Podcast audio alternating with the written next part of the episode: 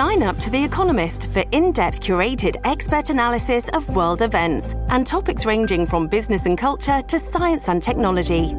You'll get the weekly digital edition, online only articles, curated newsletters on politics, the markets, science, culture, and China, and full access to The Economist Podcast Plus.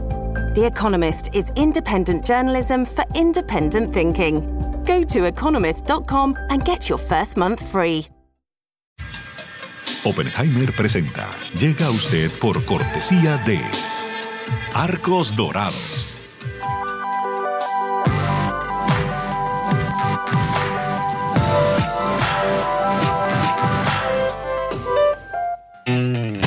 UAD es más que una universidad. Es vivir una experiencia única de aprendizaje. Es tu tiempo de vivir. UAD Experience.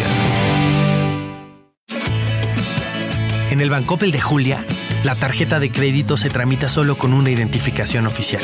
Bancopel. El banco que quiero a mi manera.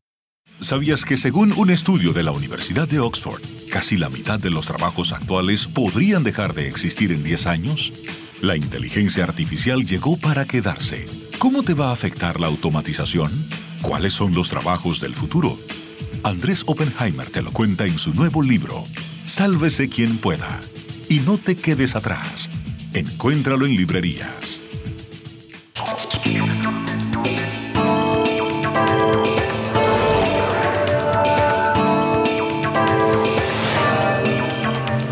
Hola, ¿qué tal? Soy Andrés Oppenheimer. Hoy vamos a tener un programa muy, pero muy variado. Vamos a empezar con la guerra de Ucrania. Se van a cumplir seis meses de la invasión rusa a Ucrania, la mayor invasión a un país europeo desde la Segunda Guerra Mundial. ¿Cómo está la situación en el frente? Se lo vamos a preguntar a Olya Kosova, una periodista ucraniana que está en este preciso momento en el frente de batalla en el sur de Ucrania. Y para tener una perspectiva internacional, vamos a tener al profesor Vladimir Rubinsky, profesor de Ciencias Políticas de la Universidad ICESI de Colombia y experto en Rusia y Europa del Este. Le vamos a preguntar quién está ganando esta guerra y quién tiene la mayor posibilidad de ganarla a mediano y largo plazo. Y más tarde en el programa, en nuestro segmento El Innovador de la Semana, Vamos a hablar con Matías Kelly, fundador de Sumatoria, una empresa social que, escuchen esto, le presta dinero casi sin intereses o con intereses muy bajos a quienes no pueden recibir préstamos de los bancos. Escucharon bien. La empresa se define a sí misma como una plataforma de Internet que vincula a prestadores solidarios con gente que necesita créditos para proyectos que tengan un impacto social o ambiental pero que no tienen acceso a préstamos bancarios. Sumatoria, esta plataforma, reporta haber dado créditos ya por más de 2.2 millones de dólares, en muchos casos a cuentapropistas no bancarizados. Le vamos a preguntar a Matías Kelly cómo funciona este sistema, quiénes pueden acceder a estos créditos y quién los paga. Y al final del programa, en mi segmento de reflexión, Vamos a hablar sobre el tema que ha desatado una tormenta política en Estados Unidos, el allanamiento de la casa de Donald Trump en Florida por el FBI. ¿Quién tiene razón? Trump y sus seguidores, que dicen, sin aportar pruebas, que esto fue una persecución política contra el expresidente propia de un país tercermundista, como lo calificó el propio Trump? ¿O tiene razón el secretario de Justicia de Estados Unidos, que dice que nadie ni un expresidente puede estar por encima de la ley. Les voy a compartir mi opinión sobre todo esto hacia el final del programa. Bueno, empecemos con Ucrania.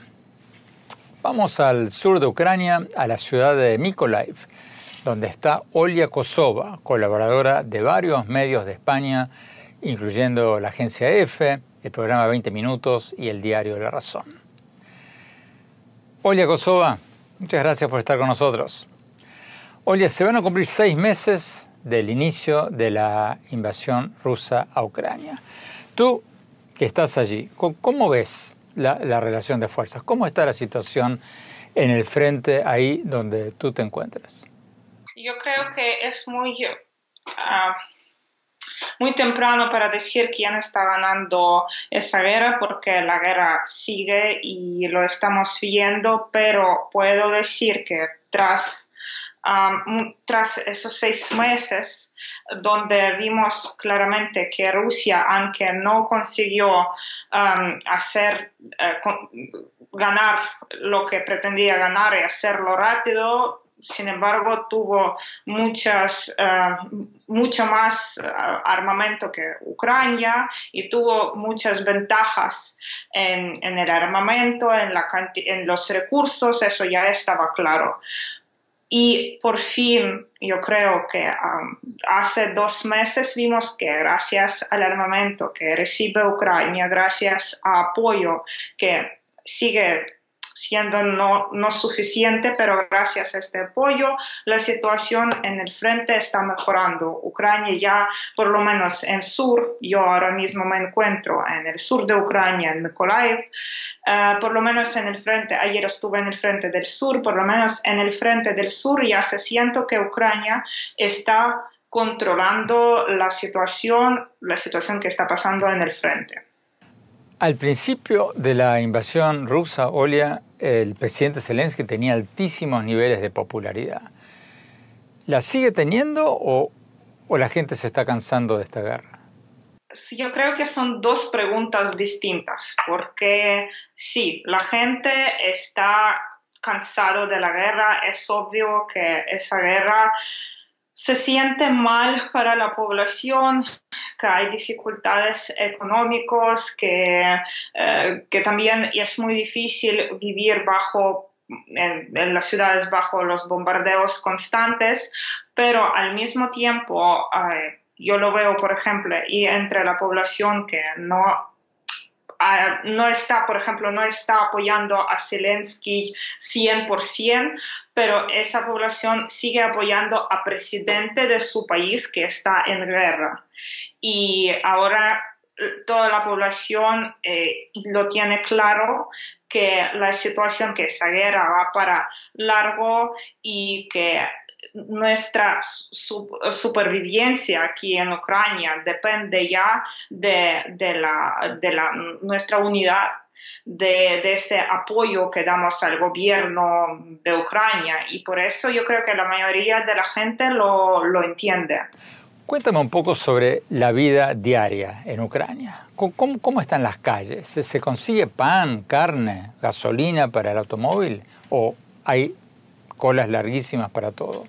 Eh, depende de la ciudad, claro que ah, no hay escasez de productos, incluso en las ciudades donde hay bombardeos, como por ejemplo aquí en Mykolaiv, donde la situación está bastante tensa y ah, frente no está tan lejos, y por ejemplo en Kharkiv, pero um, aquí no se nota esa escasez de, los productos.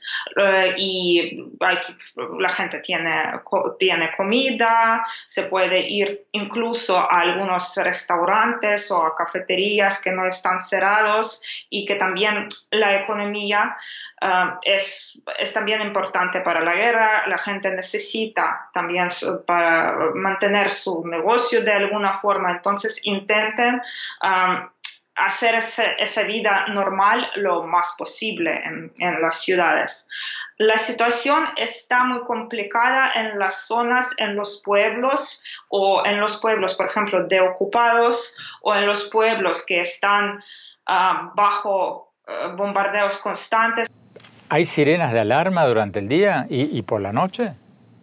Sí, hay sirenas, se escucha, depende de la ciudad, depende, por, ejemplo, en Mykolaiv ayer por la noche dormimos fatal porque habían, se escuchaban varias explosiones, ah, se escuchaba el trabajo de artillería rusa y sí, y también escuchamos ah, el este sonido de, alarma.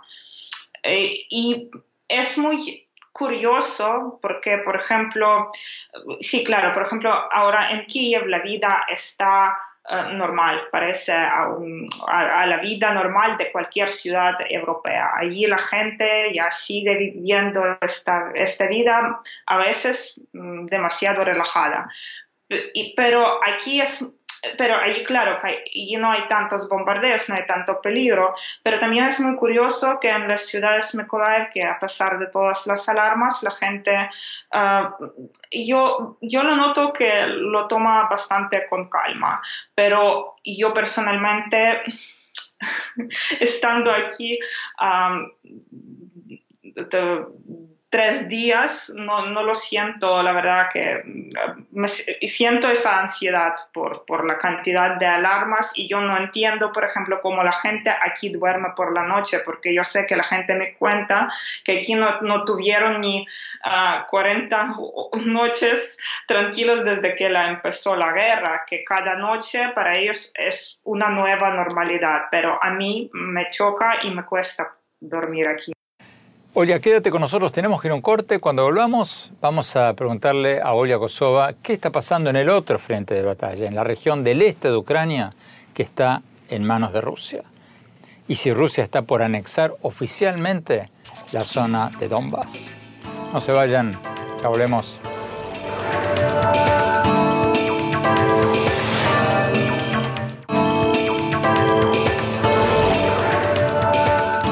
Gracias por seguir con nosotros. Estamos hablando sobre la guerra de Ucrania. Se van a cumplir seis meses de la invasión rusa a Ucrania, la mayor invasión a un país europeo desde la Segunda Guerra Mundial.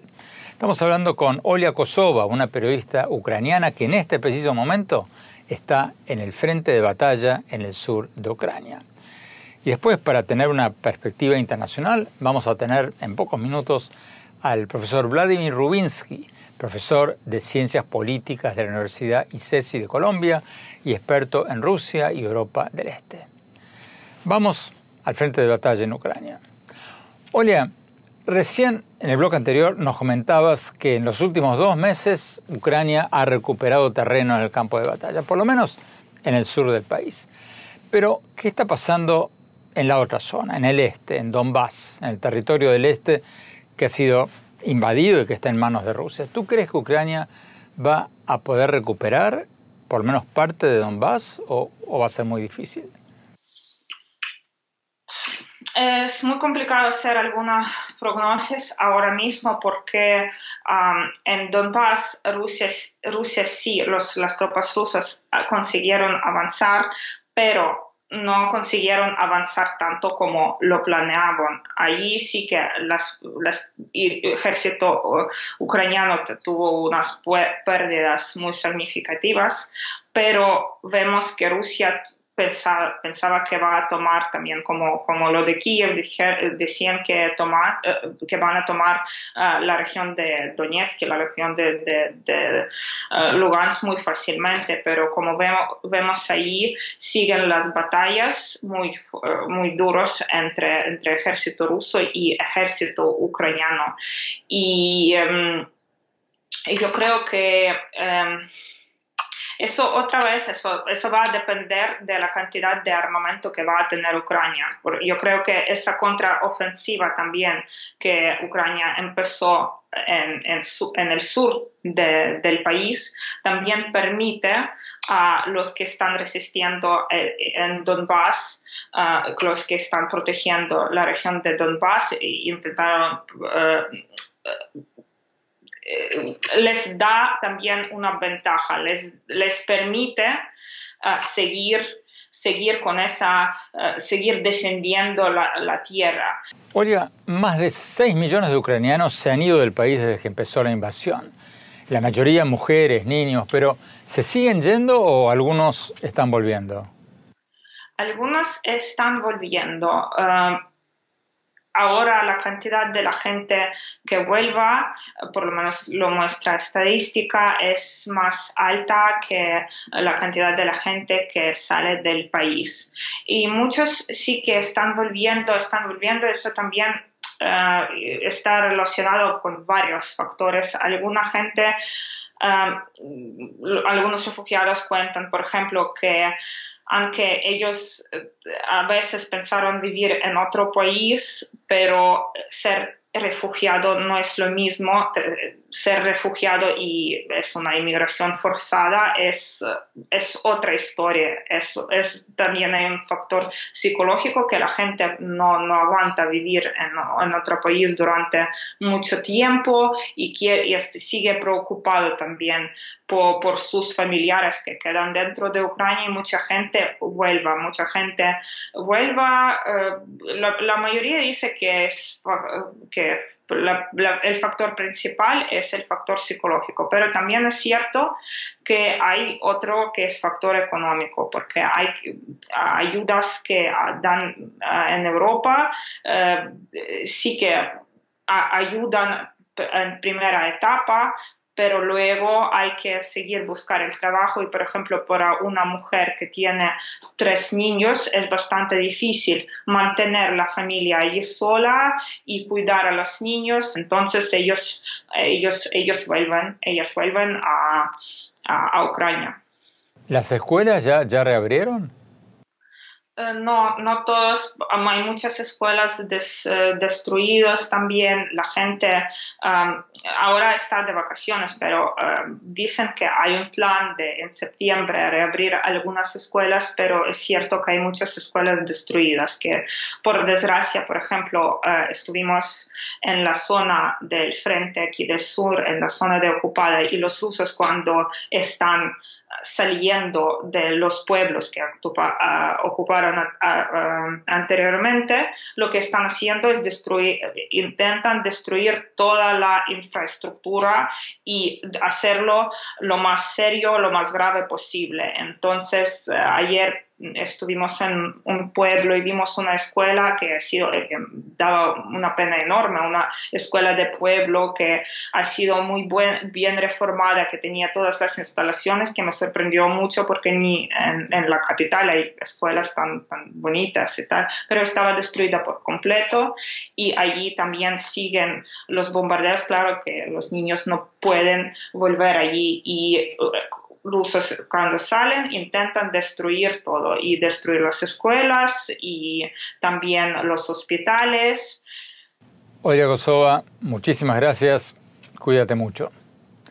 Tenemos que ir a un corte. Cuando volvamos, vamos a preguntarle al profesor Vladimir Rubinsky, un experto en Rusia y Europa del Este, si es probable que Rusia anexe la región que controla en el este de Ucrania, como muchos medios han reportado. No se vayan, ya volvemos.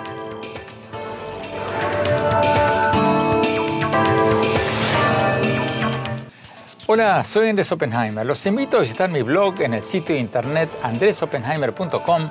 Ahí pueden encontrar mis artículos y programas más recientes y si se registran les vamos a enviar por email un extracto de mi libro Sálvese quien pueda sobre cuáles son los empleos que tienen más futuro. Los espero.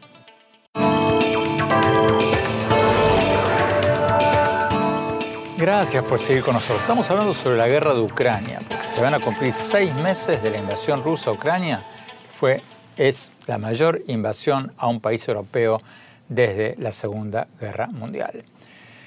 Queremos analizar quién está ganando esta guerra y quién tiene la mayor posibilidad de ganarla a mediano y largo plazo. Vamos con el profesor Vladimir Rubinsky, un experto en Rusia y Europa de la Universidad UCESI de Colombia. Profesor Rubinsky, gracias por estar con nosotros. Profesor, hay reportes de prensa que dicen que Rusia estaría por anexar la región de Donbass que controla en el este de Ucrania ahora, en las próximas semanas, probablemente en septiembre. ¿Usted cree que Rusia realmente va a anexar oficialmente esta zona? ¿Son creíbles esos reportes? Ah, yo creo que todo indica que eh, Putin sí está eh, determinado para anexar el territorio de Ucrania, eh, el territorio que el ejército ruso en primer lugar tiene bajo su poder en este momento, pero también aparentemente Rusia sí está acumulando unas fuerzas para poder extender el control sobre el territorio.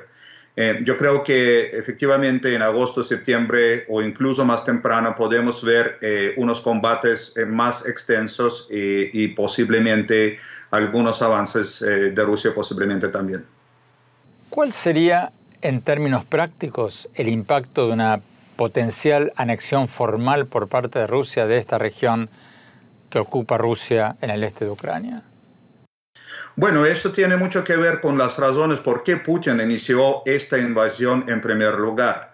Yo creo que Vladimir Putin trata de demostrar que Rusia es un actor decisivo en la arena internacional y que a pesar de la resistencia eh, que enfrenta Rusia en la arena internacional, a pesar de las medidas que toman eh, las potencias occidentales, él eh, puede alcanzar sus objetivos, sus metas.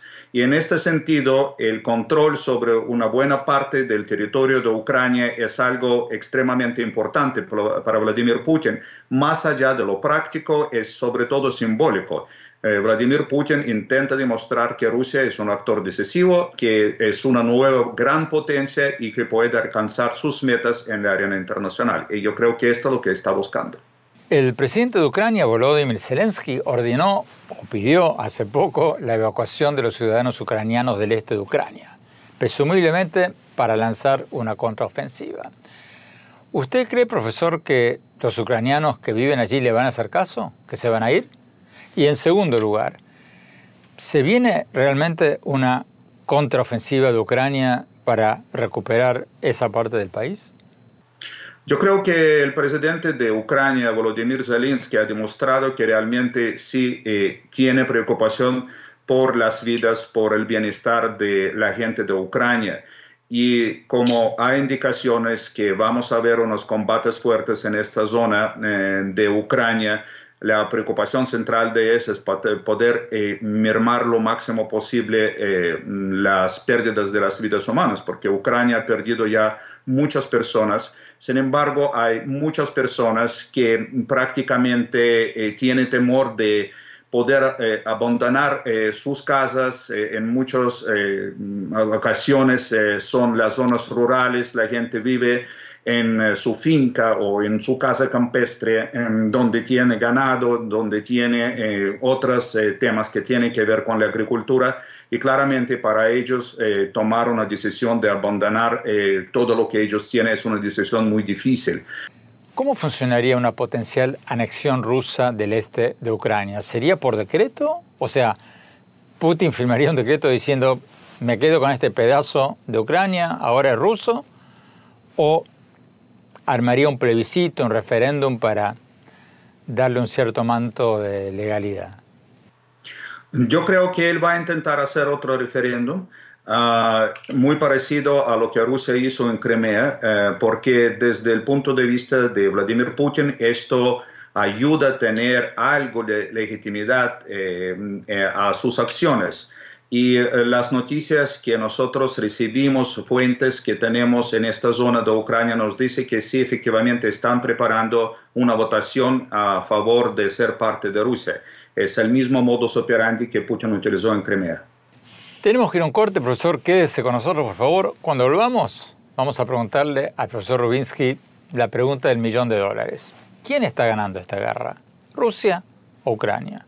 Y después, mi opinión sobre el tema que ya está aumentando la polarización política en Estados Unidos, el allanamiento del FBI a la casa del expresidente Trump en la Florida, donde se habrían encontrado documentos secretos sacados indebidamente de la Casa Blanca. No se vayan, ya volvemos.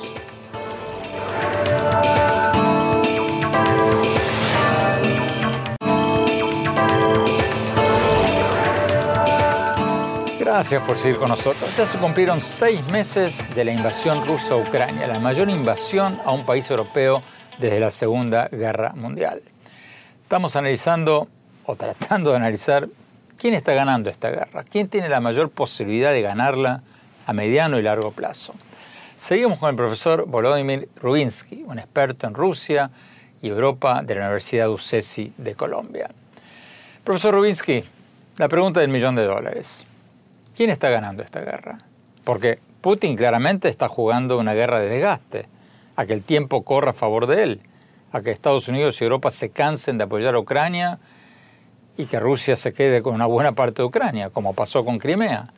¿Cómo lo ve usted? ¿Quién, quién está ganando esta guerra?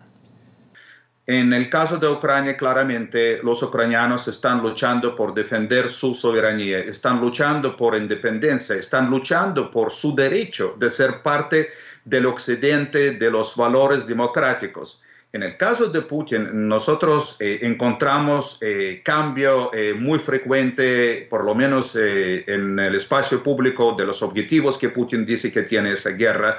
recordamos que cuando Rusia inició esta invasión se habló de demilitarización, se habló de nazificación de Ucrania. Todo esto ya prácticamente ya no está.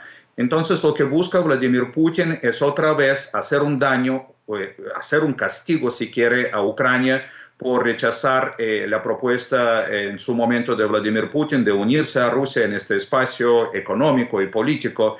Cada tanto el presidente ruso Putin saca el tema de las armas nucleares. ¿Hay alguna posibilidad de que Putin llegue a usar armas nucleares? Eh, bueno, eh, esta posibilidad no se puede excluir por completo. Sin embargo, yo creo que Vladimir Putin no es un suicida. Eh, en todos, prácticamente en todos los casos, con el uso de las armas nucleares, el escenario ya sale de control de Putin o cualquier otra persona.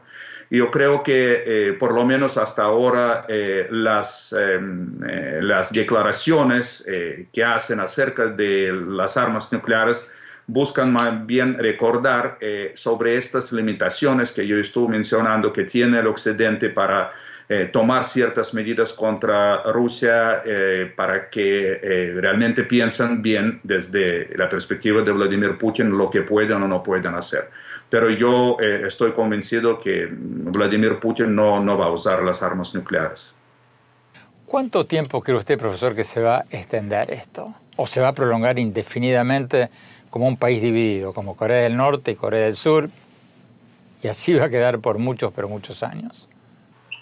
Es una guerra larga. Eh, la guerra en Ucrania ya demostró que ambas partes están dispuestos a utilizar todo lo que tienen a su disposición. Eh, no estamos hablando de armas nucleares, pero el resto eh, sí eh, las medidas económicas, eh, el uso de mercenarios, las armas más sofisticadas cada vez, pero hay un factor que es esencial, que, tanta, que tantos recursos tangibles tiene Rusia en este caso para poder continuar con la guerra.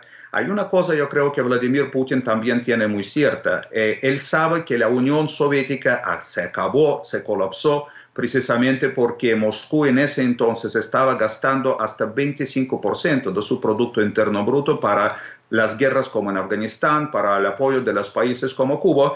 Pero Rusia está gastando tanto dinero en Ucrania como la ex Unión Soviética en Cuba y otros países. No, todavía no.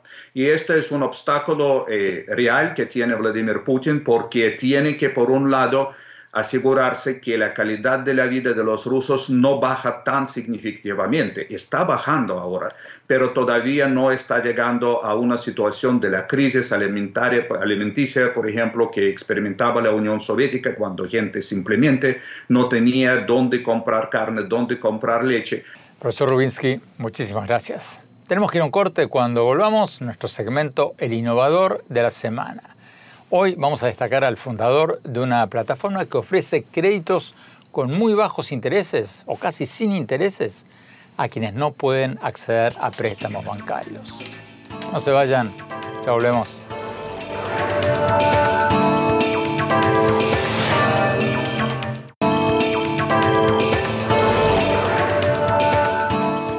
Gracias por seguir con nosotros. Vamos a nuestro segmento habitual, el innovador de la semana. Esta semana vamos a destacar a Matías Kelly. Matías Kelly es el fundador de Sumatoria, una empresa que le presta dinero casi sin intereses o con muy bajas tasas de interés a muchos de quienes no pueden recibir préstamos bancarios. ¿Escucharon bien?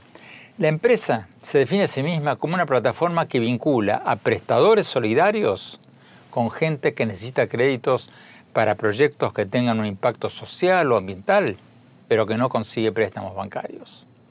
Sumatoria reporta haber dado créditos ya por más de 2.2 millones de dólares, en muchos casos a gente de muy bajos recursos.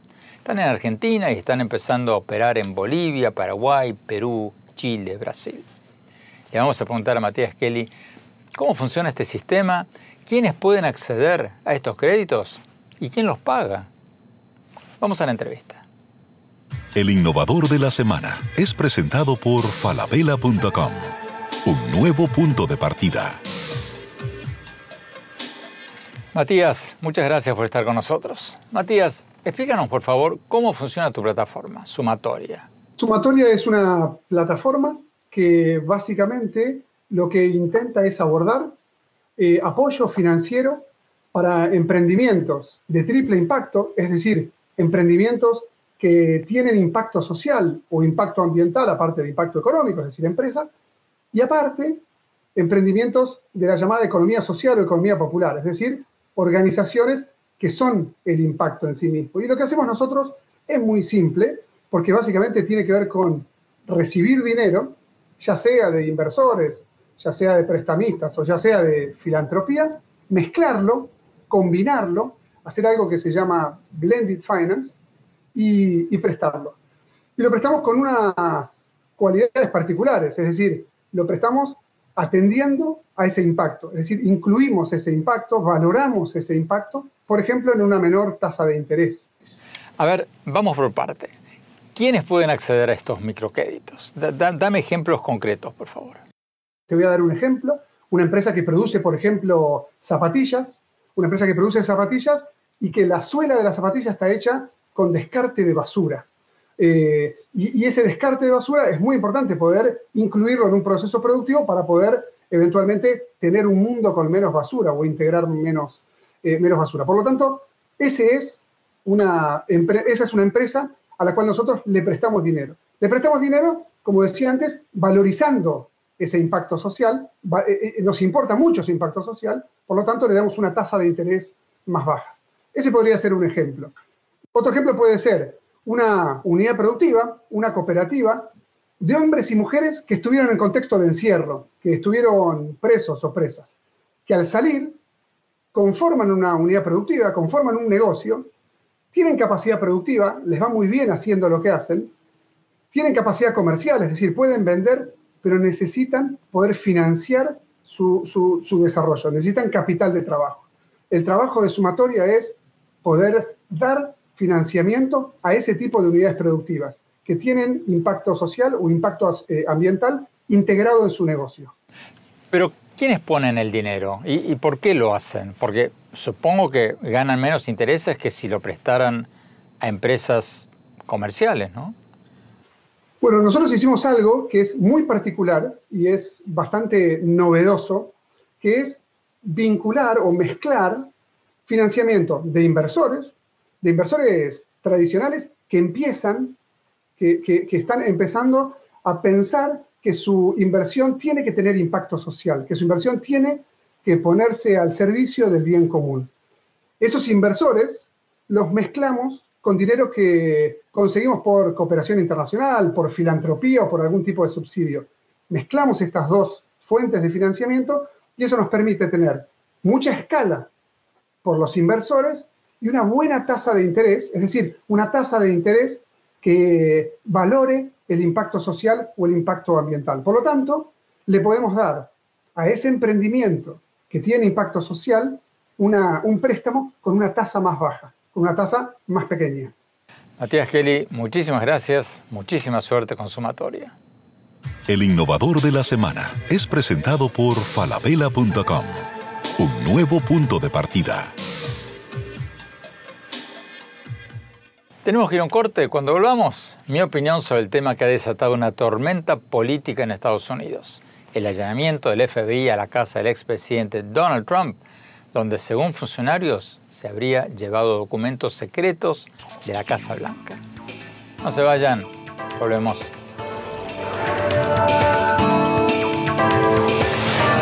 En falabella.com la calidad la dejamos en manos de expertos. Creo que hemos encontrado el Santo Grial 3.0. Aprobado, aprobado, aprobado. ¡Uh, caracoles! Miles de marcas, miles de emprendedores, la mejor calidad. Todo lo que necesitas está en el nuevo falabella.com. Descarga la app. Hola, soy Andrés Oppenheimer. Los invito a visitar mi blog en el sitio de internet andresopenheimer.com Ahí pueden encontrar mis artículos y programas más recientes y si se registran les vamos a enviar por email un extracto de mi libro Sálvese quien pueda sobre cuáles son los empleos que tienen más futuro. Los espero.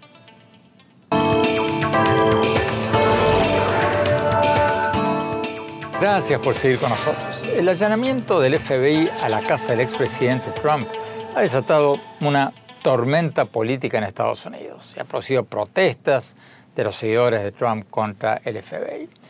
Según denuncia el expresidente, el allanamiento fue una persecución política. Según dijo, fue un ataque sin precedentes del gobierno de Biden a un rival político. El secretario de Justicia de Estados Unidos, Merrick Garland, le respondió luego que la orden la había dado él, porque Trump se habría llevado a casa documentos secretos de la Casa Blanca, lo que es un delito, y se habría negado a devolverlos a pesar de insistentes pedidos del Departamento de Justicia de que los devuelva. Después se supo que en el allanamiento los agentes del FBI se habían llevado 11 paquetes de documentos clasificados y el diario Washington Post reveló que algunos de esos documentos contienen secretos sobre armas nucleares. O sea, el tema más secreto de todos. Desde que el secretario de Justicia informó eso, Trump ha cambiado su historia varias veces. Primero dijo que el allanamiento era una cacería de brujas, que era un ataque propio de un país tercermundista, sus palabras de parte de Biden para tratar de desacreditar a un posible rival en las elecciones del 2024. Después sugirió que los agentes del FBI habían plantado esos documentos secretos en su casa. Después los colaboradores de Trump dejaron entrever que bueno, efectivamente Trump se había llevado documentos clasificados a su casa, pero argumentaron el expresidente había ordenado desclasificarlos antes de salir de la Casa Blanca. O sea, cambiaron la explicación varias veces. Para mí, el escándalo no es que el FBI haya allanado la casa de Trump para recuperar esos documentos secretos. Para mí, el escándalo es que Trump se haya llevado esos documentos a su casa que no los haya entregado a pesar de que el Departamento de Justicia se los venía pidiendo desde hace un año, y que incluso uno de los abogados de Trump firmara un papel diciendo que ya no quedaban documentos por devolver, y que ahora Trump pretende estar por encima de la ley. Ese es el escándalo. Y me pregunto, como se preguntaba el abogado conservador George Conway en un Twitter hace pocos días, ¿qué creen ustedes hubiera sido la reacción de la organización Trump, la empresa de los Trump, si un ex ejecutivo se hubiera llevado a su casa documentos ultra secretos de la empresa. Y me pregunto también, si el FBI no hubiera llenado la casa de Trump, ¿cuál sería el mensaje para los demás funcionarios, exfuncionarios de Estados Unidos, que fueron condenados por haberse llevado a su casa documentos secretos? Desde el 2005 han habido por lo menos 11 funcionarios de Estados Unidos condenados por eso. Apenas hace pocos días, mientras salía a la luz todo este tema del allanamiento de la casa de Trump, una ex empleada del Departamento de Defensa llamada Janelle Leverello fue sentenciada a tres meses de cárcel por llevarse documentos secretos a su casa. Entonces, ¿tiene que haber una justicia para ella y otra justicia para Trump? En suma, si esto hubiera sido un allanamiento de la policía por el capricho del gobierno de Biden, bueno, sí, se entenderían las críticas. Pero el secretario de Justicia dijo que la orden la dio él después de muchos meses en que el Departamento de Justicia estaba tratando de recuperar esos documentos y después que un juez emitiera una orden de allanamiento por considerar que había causas suficientes para creer que había un delito. Entonces, la pregunta que hay que hacerse es, ¿Qué mensaje hubiera mandado a todos los funcionarios del gobierno de Estados Unidos si el FBI no hubiera llenado la casa de Trump? ¿O acaso Trump está por encima de la ley? Para mí, el escándalo hubiera sido que no hubieran llevado a cabo el allanamiento después de que fue aprobado por un juez. Bueno, se nos acabó el tiempo. Los invito a visitar mi blog en el sitio de internet andresopenheimer.com Ahí van a poder encontrar mis artículos y programas más recientes. Y síganme en mi Twitter, arroba en mi página de Facebook Andrés Oppenheimer y mi cuenta de Instagram, Andrés Oppenheimer Oficial. Gracias por seguirnos. Hasta la semana próxima.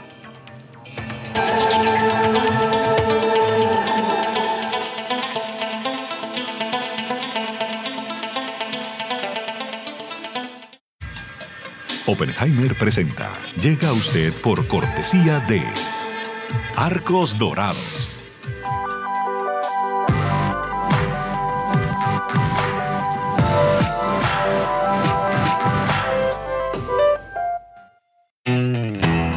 es más que una universidad. Es vivir una experiencia única de aprendizaje. Es tu tiempo de vivir. UAD Experience. En el Bancoppel de Julia, la tarjeta de crédito se tramita solo con una identificación oficial. Bancoppel. El banco que quiero a mi manera.